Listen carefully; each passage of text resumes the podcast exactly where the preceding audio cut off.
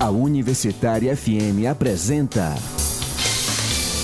Rádio Debate. Entrevistas e debates sobre economia, saúde, cultura, política e movimentos sociais. Apoio a DUFSE. Bom dia, 11 horas 31 minutos. Hoje é quinta-feira, dia 16 de janeiro de 2020. Eu sou Caio Mota e está começando mais um Rádio Debate.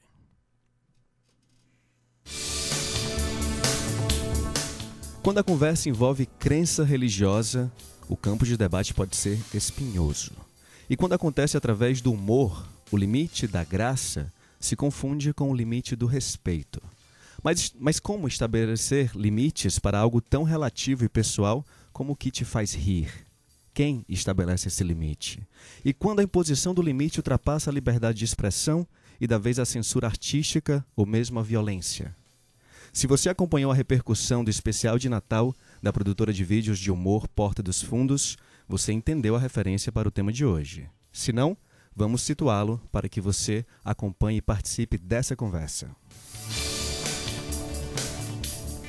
Para discutir se devem existir limites à liberdade de expressão sobre o humor ou se limites podem significar censura à liberdade artística, nós contamos com três convidados para o Rádio Debate de hoje. Márcio Axelrad, psicólogo, professor de psicologia e coordenador do Laboratório de Estudos do Humor e do Riso, Labgraça da Unifor. Bom dia, Márcio, tudo bem? Bom dia, tudo ótimo. Jéssica Fontinelli, advogada e assessora jurídica voltada à produção cultural. Bom dia, Jéssica. Bom dia, muito obrigada pelo convite. E Jamison Simões, pastor, formado em teologia e mestrando em sociologia pela UFC. Bom dia. Bom dia, gente. Os ouvintes já sabem que podem participar enviando perguntas pelo telefone 3366-7474 ou ainda pelo Twitter, arroba FM. E ainda lembramos que você pode acompanhar a Rádio Universitária pela internet. O site da emissora é radiouniversitariafm.com.br. Vamos lá, esse especial de Natal do Porta dos Fundos. Né? O, o filme gerou polêmica entre grupos religiosos por conta da sátira que faz com personagens bíblicos. Um Deus machão e autoritário que faz um triângulo amoroso com Maria e José, três reis magos interesseiros e um Jesus gay que traz para casa o amigo Orlando depois dos 40 dias de tentação no deserto. E Orlando, um personagem gay estereotipado, é na verdade Lúcifer.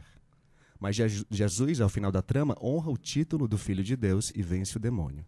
Queria começar esse rádio debate primeiro perguntando ao Márcio. É, o especial de Natal é uma sátira. O que é uma sátira, Márcio? Bom, uma sátira é como uma paródia, enfim, né? uma ironia. Tem, né? tem vários termos que a gente pode usar para falar desse tipo de, de produção. É, você escolhe um tema qualquer e faz uma produção humorística, né? É, no caso, evidentemente humorística, não é uma acusação, não é uma crítica, não é enfim, né? É de fato uma produção artística, né? Assim, nesse sentido, o humor se encaixa na, nas outras produções artísticas, pintura, música, cinema, teatro, né? Eu acho que ele ele está ali nessa nessa mesma nessa mesma categoria. É, tanto que na, na, o próprio teatro, né, desde a antiguidade, ele usa da, da referência cômica, enfim, né, já fazia-se sátira desde a Grécia Antiga. Né?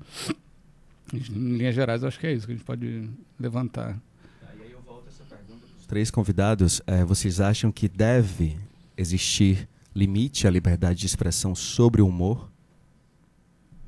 Jéssica. Fiquem à vontade. Então, é importante a gente começar primeiro por um ponto. É, o humor, assim como né, já foi falado antes, ele não tem nenhuma especificidade no seu discurso. Você não vai proteger um discurso mais ou menos porque ele é humorístico ou não. A gente não tem uma legislação específica, a gente tem o que prevê a Constituição, que é a liberdade de expressão e a questão dos outros princípios, como o de defesa à liberdade religiosa. Então, falar que pode haver censura ou não, na verdade, pode sim. Pode haver um controle sobre os discursos, como, como existe, sim. A questão é controle quando eu digo responsabilidade, não um controle prévio, porque isso seria censura prévia. Você pode responsabilizar aquele que faz um discurso. A questão é, para você responsabilizar, você precisa identificar qual foi o bem jurídico ofendido. Se a, a, a questão de ter graça ou não é outro ponto, que não diz respeito ao direito. Várias pessoas podem achar determinada coisa engraçada ou não, inclusive uma coisa ofensiva, inclusive algo que não é protegido pelo direito, ou que é protegido pelo direito. A questão é você delimitar o que é que foi ofendido naquela situação. Se for um bem jurídico protegido, então, claro que vai haver uma responsabilização. Pode, inclusive, ser retirado do ar. Se for um livro, pode ser tirado a publicação de circulação. Pode sim. Mas você precisa delimitar qual foi o bem jurídico ofendido. E se ele tiver salvaguarda. Nesse termo bem jurídico ofendido, o que, que exatamente queria dizer? Dá algum exemplo para a gente. Por exemplo, nessa questão do Porta dos Fundos, o que é que se levanta como um possível bem jurídico ofendido? A liberdade religiosa. O sentimento religioso das pessoas. Então, quando a gente for discutir isso, a gente precisa discutir se houve realmente uma lesão ao princípio da liberdade religiosa. Por isso que é importante você distinguir bem. Porque a partir do momento em que algumas discussões, por mais que a população seja, em sua maioria, cristã, isso a gente reconhece. Mas a partir do momento em que a gente escuta falas como, ah, ofendeu a Deus, não, mas não pode porque desrespeitou Deus. Isso é uma discussão legítima, qualquer pessoa pode fazer. Mas Deus não é um bem jurídico protegido. Tá. Deus não é tutelado pelo direito. O que é tutelado é a liberdade de crença. E aí depois eu posso entrar, a gente circula e depois eu posso entrar mais em detalhes do que se constitui esse princípio da liberdade de crença. Certo, Jameson. A, a Jéssica levantou aí uma bola que é importante para quem está escutando a gente entender isso. Teologicamente, Deus não se ofende. Né? Então não há nada que o ser humano possa fazer que ofenda a Deus. Né? Então esse é um princípio teológico. Deus ele tem três questões que qualquer teologia, teologia seja lá qual, qual corrente for, vai entender. Deus ele é onipresente, ele é onisciente, onipotente. Logo ele não pode estar ofendido com o que o ser humano fez. Então essa é uma presunção, né? Ah, teologicamente pecaminosa querer defender a Deus. Então, até teologicamente essa essa querela ela, ela é tão tão ah, inconcebível que é impossível dizer assim, olha, Deus se ofendeu com um, um, uma peça humorística de uma agência de... Então, isso, isso não é plausível, né? Então, teolo... até teologicamente, mas eu também consigo entender que o discurso fundamentalista que sequestra questões religiosas, se apropria da religião para pautar a funda... a... o fundamentalismo político, ele se apropria dessa pauta, então, para agir com controle, cerceamento das liberdades, com controle das liberdades e também para implementar uma pauta moral que escamoteia outras coisas. Né? Então, a, essa, na verdade, é uma cortina de fumaça dos fundamental, funda, fundamentalistas políticos que se apropriam da pauta religiosa para pautar moralmente a sociedade. É, eu queria comentar, um, fazer um, um, uma trazer uma questão aqui que já foi né, trazida, mas aprofundar um pouco mais, que é essa diferença entre opinião, entre o que eu acho, o que você acha e o que é o Estado de Direito, né? Dizer, essa, essa invenção maravilhosa que o homem fez para impedir que a gente se mate, né? Que a gente se desgoele, enfim, né? É, Thomas Hobbes lá no século XVII já lembrava para a gente que não dá, né? O estado de natureza, o estado de que cada um faz o que quer, é um estado de selvageria. Então, o Estado de Direito surgiu para preservar o seu direito, sim, de ter uma opinião. Você tem essa né, direito de ter sua opinião, sua crença pessoal, religiosa, o que for, mas não tem o direito de né, tirar do outro. Né? Você não tem o direito, por exemplo, de matar, enfim. O Estado de Direito vem, vem para tentar ordenar um pouco essa, essa coisa. Portanto, é, não se trata de censura, né? Acho que isso é importante ressaltar. Uma obra artística, humorística ou qualquer coisa que seja, num Estado democrático de direito, ela tem que ter esse direito de se exprimir, de exprimir essa sua opinião. Se alguém se sentiu ofendido, aí o direito entra, né? Existe injúria, calúnia, difamação, né? Aí a Jéssica sabe muito mais do que eu, né? Se alguém se sentiu injuriado, caluniado pessoalmente, né? Mas no caso do episódio em questão do Porta dos Fundos, que traz questões religiosas, fica muito complicado. Não só Deus, mas Jesus, que é um outro personagem complicado também de você defender. Né? Você está tentando defender a honra de alguém que morreu há dois mil anos atrás. Né? que não, enfim, não se sabe nada, praticamente nada sobre ele. Então, quando entra a religião no meio, a coisa se complica enormemente, né?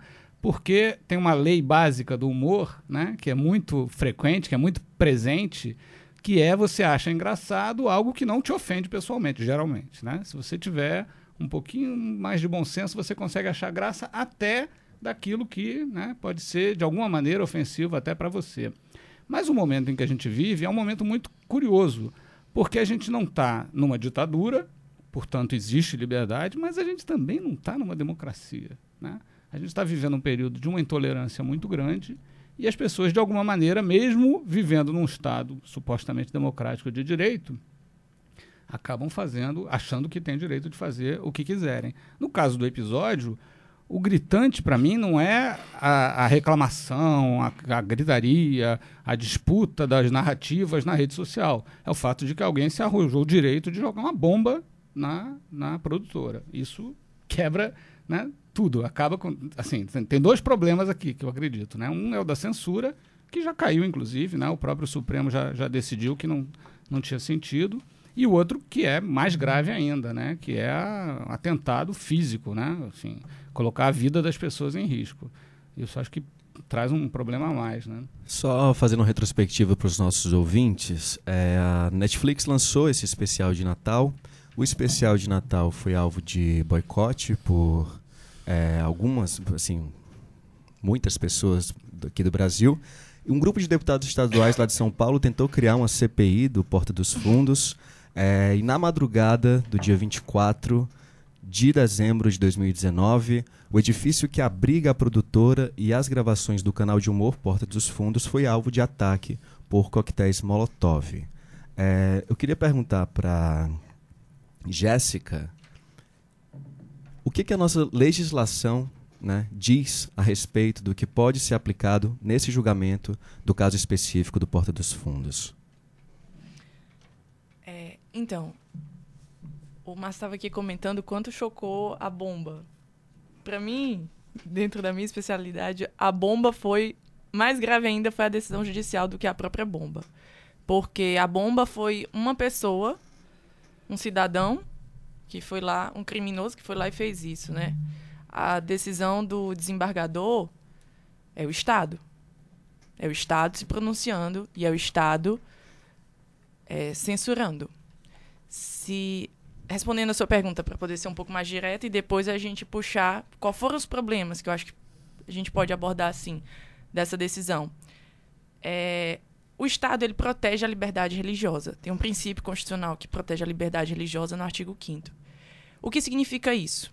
Significa que você tem o direito de exercer sua religião, que você tem o direito de professar sua religião, que você tem o direito de seguir sua religião, que você tem o direito de que o Estado não dificulte de sobremodo, inclusive, os seus deveres enquanto religioso. Daí porque a gente vê, é, por exemplo, situações em que vestibulares são aplicados em datas diferentes para determinadas pessoas de certas religiões, porque elas têm um, um, dia sagrado. Tudo isso é uma forma que o Estado. São formas que o Estado tem de cumprir esse mandamento constitucional, que é o da liberdade religiosa. Isso não se pode confundir com a proteção da dos próprios valores que aquela religião defende. Então, por exemplo, se uma religião defende que a homossexualidade, e aí eu não estou nem citando qual é, mas assim, se, se, qualquer religião defende que a homossexualidade é, é, um desabono, não é coisa de Deus, não, enfim, não é protegida por aquela religião, ela tem a liberdade de pregar aquilo dentro do setor dela, mas ela não tem a liberdade, ela não pode exigir que os outros se submetam àquilo. Portanto, ela não pode exigir que nenhum discurso se adeque àquilo que ela prevê como sagrado. Por isso que eu disse que, o dire... que Deus não é um bem jurídico protegido, nem a ideia que as pessoas têm de Deus, nem a crença, nem os valores que aquele Deus estipulou para aquelas pessoas. Então, isso não é protegido.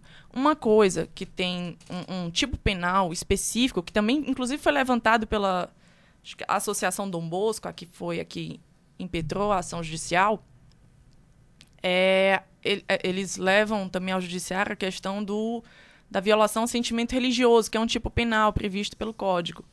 Sendo que é um tipo penal muito específico. Ele, inclusive, é, porque fala de, de achincalhar as pessoas.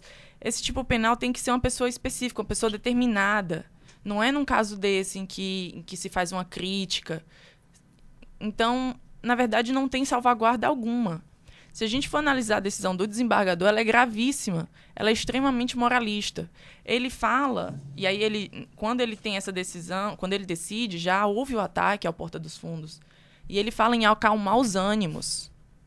Ele diz que está, ele fala assim, ele diz que não vai decidir o mérito ainda, porque ele vai decidir. Desse, como se isso fosse né, a questão do, do Estado. Né? É, ele diz que não vai, não vai até que o, que, o, que o processo tem a função de pacificação de conflitos. Mas nesse caso, quem tem que acalmar os ânimos é a polícia. Quem precisa acalmar os ânimos de quem fez aquilo é a polícia.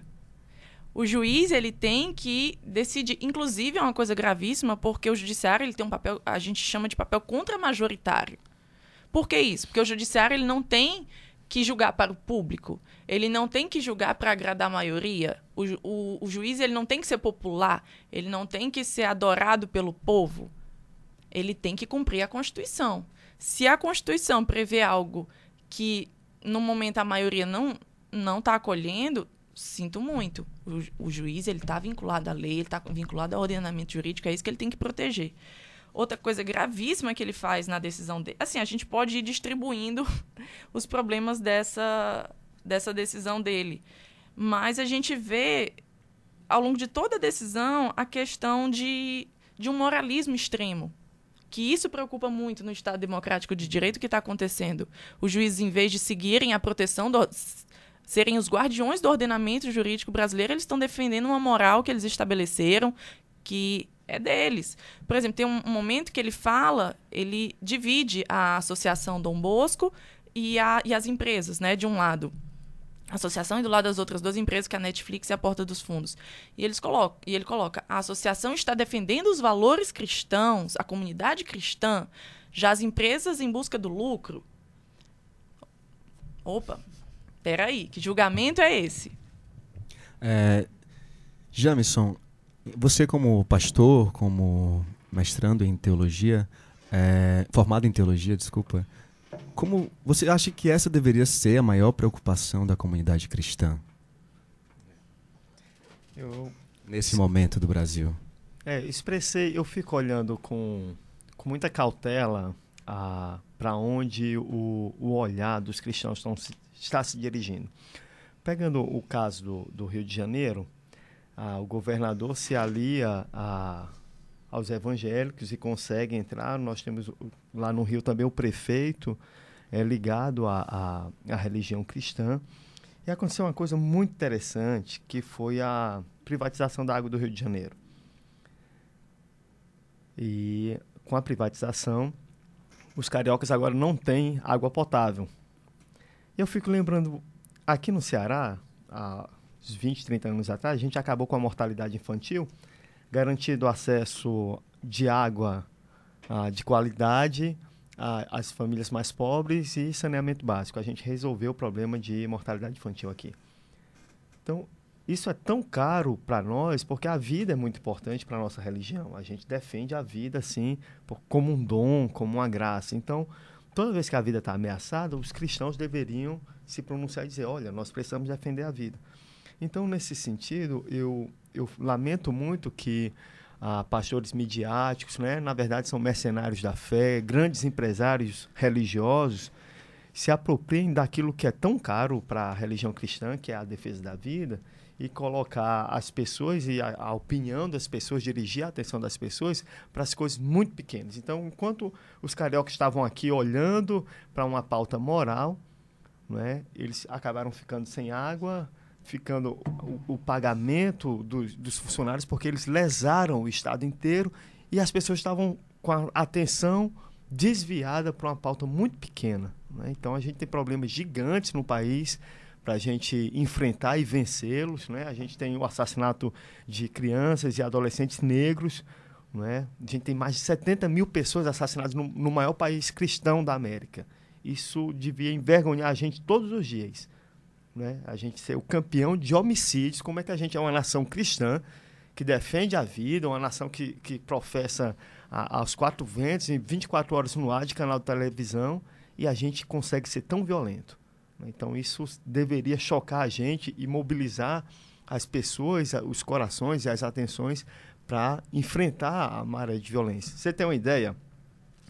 Ah, do ano passado, 20% de todas as notícias de violência que foram vinculadas em 2019 foi de violência contra a mulher. 20%. Né? Então, isso deveria mobilizar os nossos corações para dizer: a gente precisa parar com isso.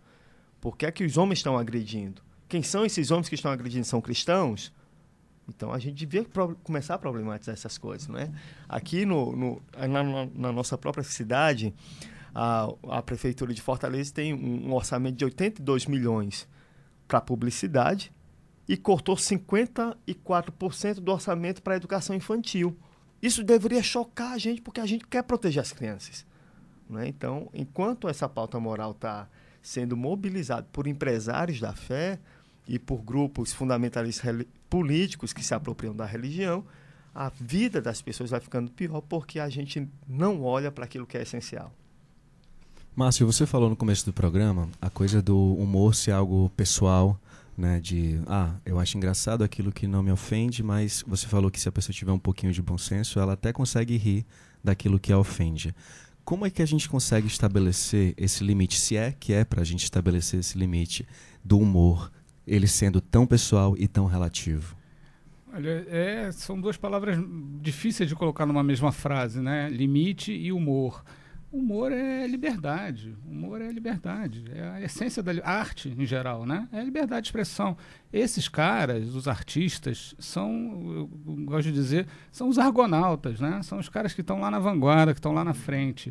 É, é claro que está na frente, está na vanguarda, vai incomodar muita gente. Vai incomodar a maioria, vai incomodar a moral, vai incomodar a tradição. Né? Isso já aconteceu várias vezes ao longo da história, né? não só com humoristas, mas artistas em geral. Né? Um artista, a própria ideia de vanguarda, né? a arte de vanguarda, por exemplo, no começo do século XX, incomodou profundamente a burguesia, o status quo. E hoje a gente tem os impressionistas, né? Ironicamente, os quadros mais caros, mais vendidos, são os quadros dos impressionistas, que eram ridicularizados pela burguesia da época. Né? Então, essa pauta dos costumes é sempre muito complicada. E é claro que o humor hoje está na, na, linha de frente. Né? Eu acho particularmente um tema fantástico, é o meu tema de, de interesse maior, né? o meu tema de pesquisa. Né? É, não apenas assim o que, que é engraçado ou o que, que não é, porque de fato isso é do campo da opinião. A gente pode discutir aqui, eu acho engraçado, eu, né? eu gosto, você não gosta, como em qualquer manifestação artística. Outra coisa é o direito, a, a meu ver, desculpe o termo, sagrado de humoristas, artistas, escritores, de exercerem a sua liberdade. E se alguém foi ofendido pessoalmente, recorra às instâncias jurídicas legais e você tem também um aparato jurídico para te defender. Né? Quer dizer, dizer que o humorista pode dizer qualquer coisa não significa que ele não é responsável por aquilo que ele diz. E a gente tem vários casos de humoristas que foram processados porque ofenderam uma pessoa em particular. E aí a, né, a ofensa pessoal é, de fato, também. É, né, o, o ofendido tem direitos, é claro. Né? Então, defender liberdade de expressão não é um vale tudo, não é pode fazer qualquer coisa e dizer o que quiser. Muito pelo contrário, né? Se todo mundo tivesse bom senso, né? né? Achava-se que o bom senso era a coisa mais bem. Né? Descartes dizia que o bom senso é a coisa mais bem partida do mundo. É a coisa menos bem partida do mundo, né? Cada um acha que o seu bom senso é o verdadeiro e isso complica bastante. Então, para isso, a gente tem uma instância né, jurídica, pelo menos deveria ter, para mediar todo esse tipo de conflito, mas não para censurar. O Márcio toca numa coisa importante, porque esse aspecto do humor como é, enfrentamento a, aos valores da maioria, né, como essa coisa que o humor se atribui dessa afronta à maioria, dessa afronta ao, ao status quo, é muito importante, inclusive foi uma das coisas que me surpreendeu na decisão do desembargador é que ele coloca aqui para acalmar os ânimos, não só em razão da comunidade cristã, mas em razão da sociedade brasileira, que é majoritariamente cristã. Essa questão da maioria jamais poderia ter sido usada dessa forma, porque ou o discurso viola um, um, um, direito protegido pelo ordenamento ou não. O fato de ser da maioria ou não, É absolutamente não interessa. Então imagina que se eu tivesse fazendo um especial não vou dizer de Natal, mas agora, mas assim um especial que afrontasse valores de uma religião, pode. de uma minoria poderia. E aí o que é mais estranho, primeiro, porque mesmo maioria minoria não viria ao caso, mas se fosse para ser considerado dentro da lógica jurídica, você teria que proteger ainda mais as afrontas às minorias, porque são as minorias que estão distanciadas do poder. São as minorias que, a depender de um discurso, sim, aí é mais fácil você perceber uma incitação à violência, são as minorias que estão mais vulneráveis, porque essas estão alijadas do poder. Você pensar que, por exemplo, a comunidade cristã detém um poder enorme. Sem situar evangélico, protestante, católico, mas assim, a comunidade cristã, de uma forma geral, tem um poder enorme. Ela tem instituições, tem canais de rádio, tem TV, gente de comunicação, é tudo. E elas têm muitos canais de comunicação em mão, elas têm bancadas gigantescas no Congresso Nacional. Tem Qualquer discussão do executivo mesmo, pauta de educação, todas estão ali. Recentemente a gente viu a questão da eleição dos conselheiros tutelares. Quem acompanhou aquilo de perto sabe o quanto estavam envolvidos diversas igrejas para eleição desses conselheiros. Então, assim, a gente está falando realmente de uma camada da população que tem sim bastante representatividade, que tem sim bastante poder, e que se a gente ainda for limitar, inclusive coisas que ofendam os valores daquela comunidade que tem esse poder todo, realmente a gente vai estar correndo um risco muito grave à democracia. Essa questão da maioria não era para ter sido usada na decisão, muito menos da forma como foi. A gente tem a participação do ouvinte Antônio Carlos, que eu acho, é, Jamison, que tem a ver com aquela resposta sua sobre a pergunta que eu fiz, se essa deveria estar sendo a maior preocupação da comunidade cristã. Ele disse que o que ele vê de mais violento no momento é o apoio de setores da Igreja Católica Igreja Evangélica Protestante à reforma da Previdência que foi aprovada e que ataca os mais pobres. Toda a, a bancada religiosa, principalmente o Congresso Nacional, isso não, não quer dizer que nos estados não, eles não estejam organizados e disputando poder também. Mas ela foi conivente com todos os retrocessos que a gente teve aqui no país, teve participação, principalmente da bancada vergonhosa, que devia ter outro nome, a bancada da Bíblia. Gente, quem tem compromisso com a Bíblia tem compromisso com a paz, com a justiça, com a equidade, não é? É contra as opressões, porque a história da Bíblia é a história de um povo que foi oprimido e resistiu a essa opressão. Então, a, a reforma da Previdência, a deforma da Previdência e como outros, outras retiradas do direito, a reforma trabalhista ainda no, no, no governo Temer, as- essa retirada, esse ataque aos direitos dos trabalhadores, teve participação direta dessas bancadas porque elas não têm compromisso com a vida, não têm compromisso com as pessoas, elas têm compromisso com o capital. Né? Então, ah, elas defendem suas empresas, defendem seus interesses, mas não defendem os interesses cristãos, por incrível que pareça. Foram eleitas com esse discurso, mas traem né, todo o ethos evangélico quando elas se aliam a essas grandes corporações e traem os direitos. Né? E a, a, a, a grande ética do evangelho é a justiça. Né? Então, a paz ela é fruto da justiça, o Evangelho já sinaliza isso para a gente. Então, quando essa bancada ela vai para outro caminho, ela sai né, desse, desse espectro evangélico, dessa camada evangélica, dessa camada ética que o Evangelho propõe, e ela se alia, então, ao que há de mais perverso, porque retirou o direito de quem é mais fraco. Muito obrigado pela participação, nosso ouvinte Antônio Carlos do Henrique Jorge. Hoje aqui no Rádio Debate a gente está discutindo os limites do humor ou a censura à liberdade artística. Estamos discutindo, utilizando como um, uma espécie de estudo de caso, né, o especial de Natal da produtora de vídeos de humor Porta dos Fundos. Voltamos já. Rádio Debate.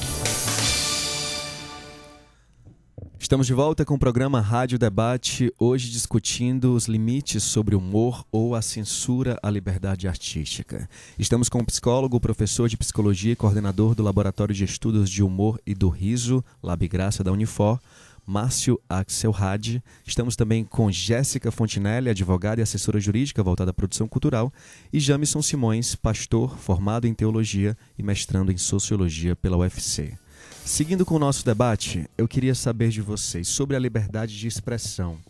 É mais fácil a gente defender essa liberdade de expressão quando a gente concorda com o conteúdo em questão, não é mesmo?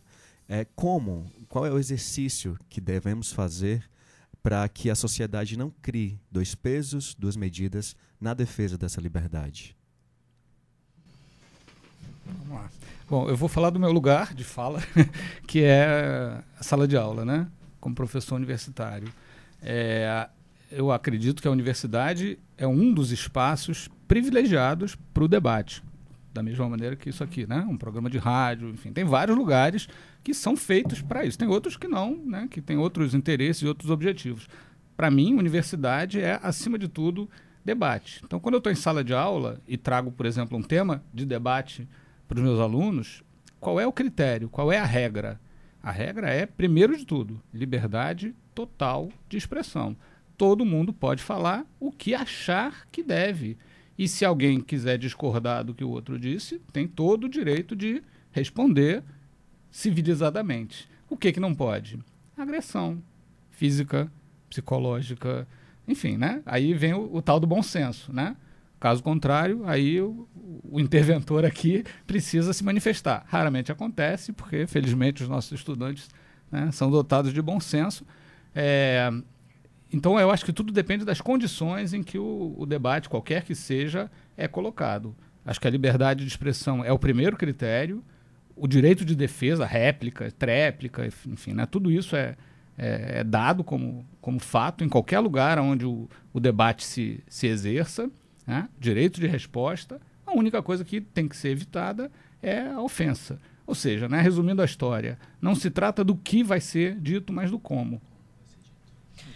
Eu confesso que eu sou um pouco pessimista. Você perguntou sobre o que fazer para não haver essa questão de dois pesos, duas medidas. Eu sou muito pessimista. Eu acho que a gente tem que criar uma cultura mesmo de tentar se colocar no lugar do outro, mas ainda vejo que isso vai demorar bastante, porque eu acho que o próprio Estado não contribui para isso. Sendo bastante sincera, é, eu sou advogada, eu tô no fórum todo dia. Pode entrar no Fórum Clóvis Bevilacqua, a primeira coisa que você vai ver, a depender da entrada que você... Tem duas. É um crucifixo enorme de Jesus e, de outro lado, uma Nossa Senhora de Fátima. Eu acho aquilo um absurdo. O CNJ já se manifestou sobre a presença de imagens religiosas em, em, em ambientes estatais, né? Quando o Estado está ali se manifestando e disse não haver problema. Eu discordo. Tem problema.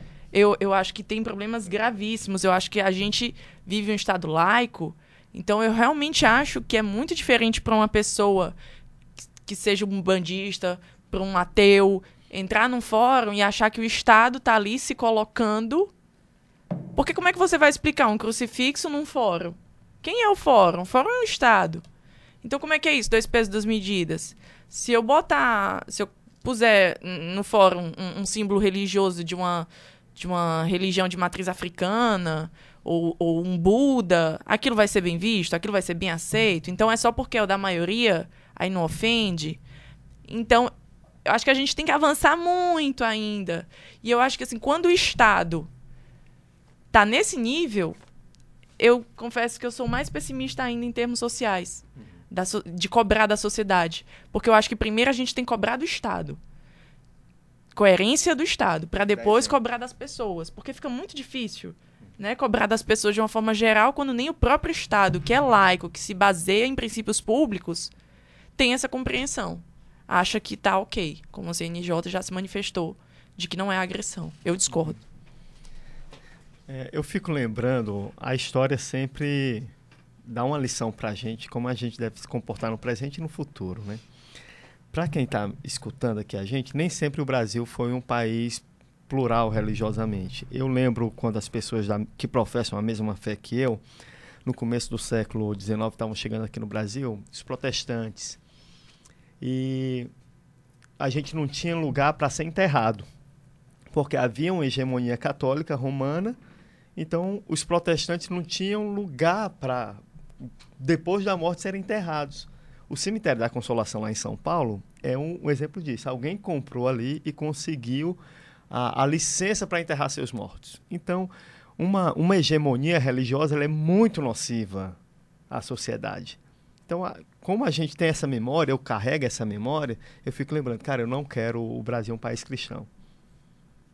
Né? Porque eu sei que quando um, uma hegemonia religiosa se estabelece, ela persegue a minoria, e nós já fomos minoria. Uhum. Né? Então, a, dizer que a, como é que a gente compreende, então, garantindo e ampliando direitos. Só radicalmente a gente descer a raiz da democracia é que vai tirar a gente desse perigo de nos tornarmos intolerantes e nos tornarmos uma teocracia. Né? A gente tem que, que compreender que quanto mais plural a sociedade, mais seguro nós estaremos. Né? Então, uma hegemonia religiosa não, não pode. É um perigo para a democracia, mas é um perigo para nós. Então, a gente precisa ter, abandonar esse projeto de poder cristão né?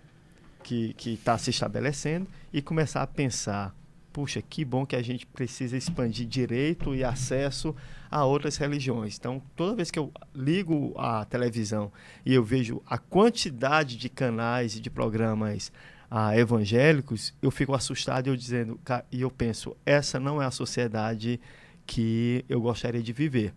Né? E eu gostaria de abrir o canal de televisão e ver o que é que os budistas estão falando. Não é? Olha o pessoal de matriz africana, como eles têm uma conexão direta com a natureza, eu preciso aprender com eles. Só na pluralidade é que nós estaremos seguros. É só um comentário, acho muito curioso, né? É uma ironia muito grande que religião, que era para religar, acaba sendo um dos fatores de maior separação, segregação, né? E mesmo dentro do cristianismo, que é a religião da, do amor e da, né? acabou criando né? facções e seitas e foi para tudo que é lado. E mesmo dentro da, da religião cristã você tem né? dissidências e animosidades e é a coisa mais antirreligiosa que se possa imaginar, né? Sim, antirreligiosa. Márcio, você falou quando eu te perguntei sobre os limites do humor que limite e humor não combinam na mesma frase, não é isso? É, mas o que acontece é que as civilizações, as sociedades continuam tentando impor esses limites. E quando essa imposição do limite dá vez à violência, a gente acaba testemunhando o que aconteceu com o caso da Porta dos Fundos, do, do canal Porta dos Fundos, que a sede deles foi é, vítima de um ataque, né? A gente tem estado mais suscetível a acontecimentos extremos de intolerância como esse no Brasil. E a que vocês acham que se deve isso? A Jéssica falou do Estado, né? mas eu, eu também pergunto para ti: o Estado é, vem do Estado, vem da sociedade? Como é que isso acabou se formando no Brasil, na opinião de vocês? Tem um, autor que eu gosto muito, que estuda o humor, que é um francês, filósofo francês chamado Henri Bergson, que tem um livro chamado Riso. E, e, ele fala uma coisa muito interessante, que é essa ideia de que o riso diz diretamente à inteligência e não ao coração. Né? Quer dizer, se você de alguma maneira se emociona, se afeta, você já não vai achar graça. Né? Dizer, você só consegue achar graça se você percebe que aquilo ali não está sendo dito né, de forma, enfim, ofensiva, não é essa a ideia. A intenção é outra. Né? A intenção é, como dizia um, um outro filósofo, né, que era um humorista carioca chamado Leon Eliachar, que ele dizia que o humor é a arte de fazer cócegas na inteligência, né? Quer dizer, fazer o pensamento rir. Você só consegue fazer isso se você tiver pelo menos tolerância, né? Se você não tiver intolerância, você fecha a cara, não vai achar graça e mais ainda vai se sentir ofendido e pode até chegar a achar que tem direito de contra-ofender ou até agredir a, a outra pessoa. Ao invés disso, não é muito melhor né, achar uma piada né, engraçada, ou não achar engraçado, mas deixar para lá. Né? Não, não considerar aquilo como se fosse a coisa mais relevante, mais importante. Né?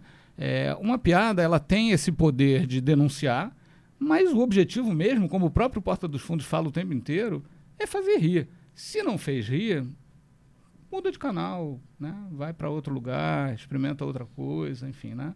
Mas, de fato, eu acho que né, censurar, delimitar, definir o que, que pode e o que, que não pode, nunca é o melhor caminho. Né? Em momento nenhum é o, é o, melhor caminho.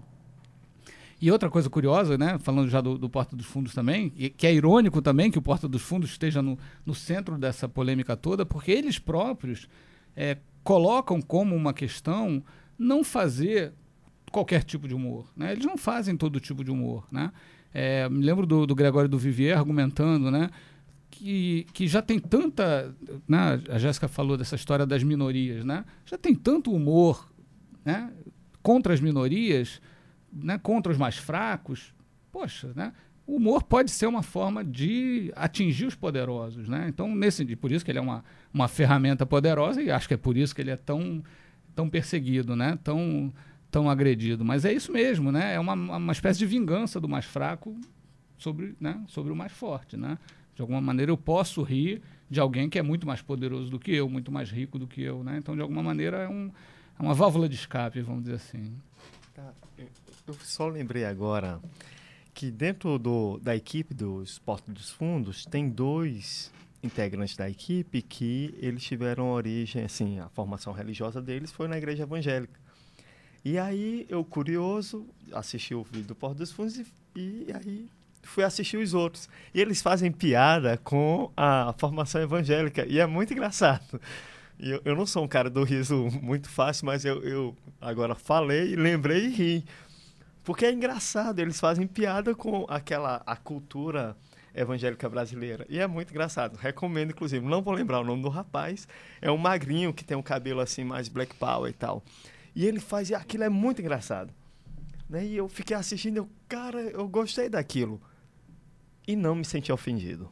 E aí é, é isso, sabe? A capacidade. O riso, a gente precisa entender o riso como uma dádiva. Um dos frutos, aí quem é religioso e, e é cristão, de matriz cristã, que está me escutando, um dos frutos do... A pessoa evidencia o fruto do Espírito é a alegria. Né? E a alegria está diretamente ligada ao riso também. Né? Então, a capacidade de, de olhar para a vida com encantamento, né? de, de rir das coisas ah, bonitas, abrir um sorriso para as coisas bonitas da vida, está atrelada também a uma espiritualidade. Então, eu acho que a gente está muito ruim, como sociedade brasileira, a gente está muito ruim de espiritualidade. Né? Então, a, a, nossa ligação com nós mesmos e com, com o externo, o exterior, está muito comprometida, porque a gente não consegue rir, não é? achar graça. Olha como achar graça é encontrar uma dádiva, né? A gente não consegue achar graça nas coisas, que, inclusive de nós mesmos. Então a gente está muito adoecido. Eu acho que também é sintoma de uma sociedade adoecida, a sociedade que não consegue rir de si mesma. Né? Então, não estou falando aqui de rir de uma, de uma tragédia, não, estou falando de olhar para a sua própria existência, olhar para si mesmo e encontrar graça, né? encontrar dádiva em si mesmo e encontrar dádiva no outro.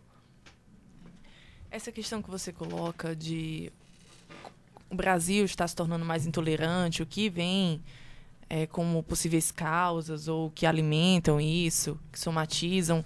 Na verdade, não é nem só o Brasil, né? É o mundo todo. E quando a gente fala sobre esse recrudescimento, sobre essa intolerância, tem uma palavra-chave aí que é a questão do poder. Basicamente, tudo é disputa de poder. O direito é disputa de poder, as religiões estão disputando poder, qualquer organização, a disputa é pelo poder. E a gente vive um momento mundial em que a economia do mundo está fragilizada, em que as sociais-democracias estão indo à falência. Então a gente vê um recrudescimento. Essa questão da retirada de direitos a gente vê aqui no Brasil, mas vê em todo canto. Então, sempre que a economia também vai mal, sempre que vai haver esse momento de reorganização, diversas forças se recrudescem. Então a gente vê, e a América Latina especialmente, que sofre muito, sempre com esses. A gente não tem um histórico de democracia muito forte, né? A nossa democracia é mais frágil. E o que está acontecendo no Brasil está acontecendo em toda a América Latina e em parte da África também. Essa questão de como é, determinadas igrejas, determinados setores religiosos têm é, avançado e recrudescido e, e, e discordado mesmo do jogo democrático, porque é uma disputa de poder. É uma forma de você conseguir ter aquelas pessoas, arregimentar aquelas pessoas para sua disputa de poder para sua disputa de sociedade que também está ligada à questão da economia. Assim, a partir do momento em que não tem para todo mundo, vamos garantir o meu, né? Já que está ficando ruim, então vamos cada vez mais garantir o meu. E o mundo todo está passando por essa crise democrática, não é nem só o Brasil. A gente tem a participação do nosso ouvinte Igor, do Joaquim Távora. Obrigado já pela participação, Igor. Ele disse que as pessoas que se sentem ofendidas com o especial de Natal muitas vezes são as mesmas pessoas que defendem a liberdade de expressão ao usar discursos que condenam a homossexualidade, as religiões de matrizes africanas, etc. E acusam os movimentos sociais de mimimi. Mimimi é uma coisa que está muito evidente nas redes sociais hoje em dia, né? Esse termo. Como lidar, ele pergunta para vocês, como lidar com essas questões do humor, separando a liberdade de expressão dos discursos de ódio? Hum, claro que nenhuma receita de bolo é muito fácil, mas eu acho que um bom exercício é aquilo quando eu comecei falando que nenhum discurso está especialmente protegido ou menos protegido por ser humor. Se você abstrair da questão do que é engraçado ou não, fique com a mensagem que foi passada. A, extraia daquele discurso, independentemente de você achar engraçado, qual foi a mensagem que foi transmitida. Se é uma mensagem que tem o condão de incitar violência contra as pessoas, de diminuir é, pessoas, sobretudo minorias, sobretudo é, pessoas alijadas do poder, então sim, você pode começar a visualizar aí um discurso de ódio. Essa é a diferença. Se a gente pegar o, o, o Porta dos Fundos, vocês podem discordar se vocês tiverem outra visão. Mas eu vi o especial de Natal. Se você parar para pensar, pelo menos essa é a minha interpretação, o que é que eu tirei dali como mensagem? Uma questão de afrontar mesmo a crença religiosa fora da biologia, né? Porque a questão de como assim Maria concebeu sem, sem relações sexuais. É... Inclusive, ele fala, tem um, um, momento que o Orlando tá tocando o tecladinho, ele toca uma musiquinha e ele coloca assim, né? Que como é que era uma família só no início do mundo e povoou o mundo inteiro. Porque então teria que ter havido algum incesto. E o incesto não é protegido. Então, como é que foi isso? Então, assim, na verdade, ele está colocando a questão da lógica, da fé versus a biologia. Isso é um discurso de ódio? Ou então você dizer que é, Jesus poderia ter sido um personagem. Aquilo é uma ficção, vamos só lembrar. Mas assim, que alguém. Que Jesus poderia ter sido um, um gay. Isso é um discurso de ódio? Acho que a gente pode pegar disso. Outros humoristas, não falando mais do Porta dos Fundos, por exemplo, que, que diminuem a questão da mulher, que, que fazem piada com a amamentação em público. Aí você já vê diferente. Não estou falando se a pessoa vai achar engraçado ou não. Mas você percebe que ali está sendo passada uma crítica. Eu não quero que aquela mulher amamente em público. Eu não quero ver aquela mulher amamentando. Tira, tira do contexto da piada. Não, não se preocupa se é engraçado ou não, mas faz esse exercício. Vê qual a mensagem está sendo transmitida. Aí é mais fácil caracterizar o discurso de ódio ou não. E por que, que a gente fala tanto das minorias? Porque é importante. Eu sei que essa coisa do mimimi que sempre fala. Várias pessoas têm dificuldade com isso. Ah, não, porque me chamou de branquelo. Gente, por que, que não é racismo? Não existe racismo reverso. A gente tem que aceitar que, que, que esse debate do que é minoria e maioria importa sim. Porque, por exemplo, questão de racismo reverso, que é super presente nessas questões de humor também. Racismo reverso não existe porque racismo não é um sistema de ofensas. Racismo não é você ofender. Ofensa, chamar de macaco, chamar disso ou daquilo, é a ponta da ponta da ponta do iceberg. O racismo é um sistema de privilégios que exclui pessoas de oportunidades, que exclui pessoas da sociedade, que mata pessoas, que é responsável por quase uma prisão de, de determinados setores num segmento social que não podem avançar. Não é, não é, racismo não é ofensa, por e simples. Então você não tem como dizer que existe racismo reverso, porque por mais que eu chame um branco de branquelo, ele nunca vai ser alijado das oportunidades de classe que ele tem da origem dele. Ah, eu só. O nome do, do humorista é Rafael Portugal. E lembrar qual é o limite, não é? Então, cara, imagine que a piada que eu faço, ela ataca o direito de outra pessoa. E, e não estou não, não falando de, de opinião nem de ofensa, mas o direito. Né? Quando as pessoas fazem piada com negros, aquilo, ele, além de ser uma ofensa, ele gera um, um cerceamento de direito. Né? Então, a branco correndo é atleta, negro correndo é ladrão. Qual é a graça? Porque o negro pode ser, inclusive, correndo ali no centro de Fortaleza, na Praça José de Alencar, ele pode ser morto, linchado por conta de uma piada. Consegue entender? Eu não sei se você que está aí escutando a gente consegue entender a gravidade disso. Então, vou replicando um tipo, a, a um determinado segmento da população de tal forma, é, é, é, cara, caracterizando ele como perigoso ou como criminoso, de forma que a sociedade começa a olhar para ele. É assim mesmo. E aí eu vou criando categorias de pessoas que são descartáveis. Então, ah, isso não tem graça. Né? Então, ah, qual é o limite? O limite do direito. Né? E aí é completamente diferente da minha opinião. Eu tenho opiniões e a, a minha opinião também só importa para mim. Quando eu estou no púlpito de uma, de uma congregação e estou me dirigindo àquelas pessoas, eu estou ali num sagrado exercício garantido por lei. Então não tem aqui ninguém, nenhuma outra instituição querendo cercear aquilo que eu vou me dirigir às pessoas. Então eu estou exercendo um direito pleno de culto, e de congregação e meu direito religioso. É perigoso colocar, então, uma, uma, uma censura e dizer que o que pode e o que não pode, porque eu estou exercendo um direito. E se nesse exercício do meu direito eu ofender o direito da outra pessoa, eu posso ser responsabilizado e devo ser responsabilizado. Né? Então, essa discussão do que pode que não pode, ela é falsa.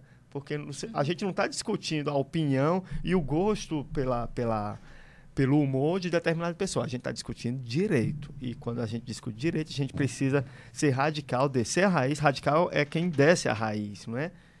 Descer a raiz do direito. A gente tem a participação do ouvinte Robert Val, da Cidade dos Funcionários. Ele disse que gostou muito das palavras do pastor, no caso o Jamison, quando ele fala da incoerência de alguns religiosos. Enquanto criam problemas contra o humor do, do Porta dos Fundos, aprovam projetos que pioram a vida do povo. E parabeniza a gente pelo debate. Muito obrigado, Robert Val, pela sua participação. Eu queria encerrar o programa é, lendo aqui uma parte da decisão, da, da afirmação do ministro Dias Toffoli presidente do Supremo Tribunal Federal, e já pedi para vocês fazerem suas considerações finais. O presidente do Supremo Tribunal Federal, Dias Toffoli, é, concedeu uma decisão liminar no dia 9 de janeiro, em que ele e aí ele fala sobre essa decisão, que não se descuida da relevância do respeito à fé cristã, assim como de todas as demais crenças religiosas ou a ausência dela. Ele diz que não é de se supor, contudo, que uma sátira humorística tenha o condão de abalar valores da fé cristã, cuja existência retrocede a mais de dois mil anos, estando esculpida na crença da maioria dos cidadãos brasileiros. Considerações finais de vocês, por favor. É, eu vou concordar com o, o ministro, né? A quem ideia, diria, né? A quem diria, né? Concordando com o Dias Toffoli. Né? que tempos acontece. É porque eu acho que se a sua fé se vê abalada por um programa humorístico, eu acho que o problema é a sua fé, né? Você tem que repensar o quanto que essa fé, de fato, é, é coerente, né? É consistente. É, e, de novo, né, um pouco essa ideia do humor se dirigir à inteligência. Né? Se a gente usar um pouco da inteligência, a gente vai ver o que, que é de fato que o humor está tá dizendo, qual é a mensagem ali lembro de uma frase que está circulando na, na, internet que diz assim: está é, faltando amor no mundo, mas também está faltando interpretação de texto. Jéssica? É, assim, a leitura do, do, do ministro está correta, mas data vênia eu discordo até disso, porque ainda que a fé das pessoas seja fraca o suficiente para se abalar em razão desse especial, também eu sinto muito. O direito não está aqui para proteger, para tentar segurar a sua fé. Então, assim, se, se essa fé é tão facilmente abalada ou não, para mim não é uma questão. Embora minha fala esteja parecendo muito legalista, isso possa parecer um pouco retrógrado, hoje eu faço cada vez mais questão de firmar o papel do judiciário como defensor e guardião do ordenamento jurídico, porque em momentos como esses que a gente está vivendo, a lei ainda parece ser o que a gente tem de mais seguro, porque se a gente permitir que se flexibilize a proteção da lei para uma proteção de uma moral pessoal de cada julgador, ainda mais nesses tempos de intolerância, a situação fica muito mais difícil. Então vamos sim nos apegar à lei, vamos sim nos apegar ao ordenamento jurídico. Proteger o que é previsto proteção. Onde a proteção deve recair, e aí sim. Se a fé da pessoa é abalável, paciência. Ela não está protegida, o, o Estado não está ali para proteger que essa pessoa continue tendo fé. Jamison. Gente, eu queria fazer só dois apelos. Ah, queria aproveitar o zelo dos cristãos na proteção da, da fé e da religião, da sua própria religião, e convidá-los então a expandir esse zelo. Né? Quando ah, determinado empresário da fé estiver na televisão falando mal das religiões de matriz africana, você também precisa se manifestar contra ele. Então, ah, lembrando que se você não protege a religião do outro, a sua vai ficar desprotegida. Então, quando você vê aquele empresário da fé que responde a crimes, né? a gente tem a, a pastores midiáticos respondendo a crime, a acusação de estupro, acusação de assédio sexual, acusação de corrupção, como é o caso do pastor Marcos Feliciano, eu não estou falando aqui nada de informação privilegiada, é noticiário dos jornais do país. Você precisa se indignar contra isso. A segunda coisa que eu queria convidar você a fazer é, aqui em Fortaleza a gente tem mais de 5 mil igrejas com CNPJ.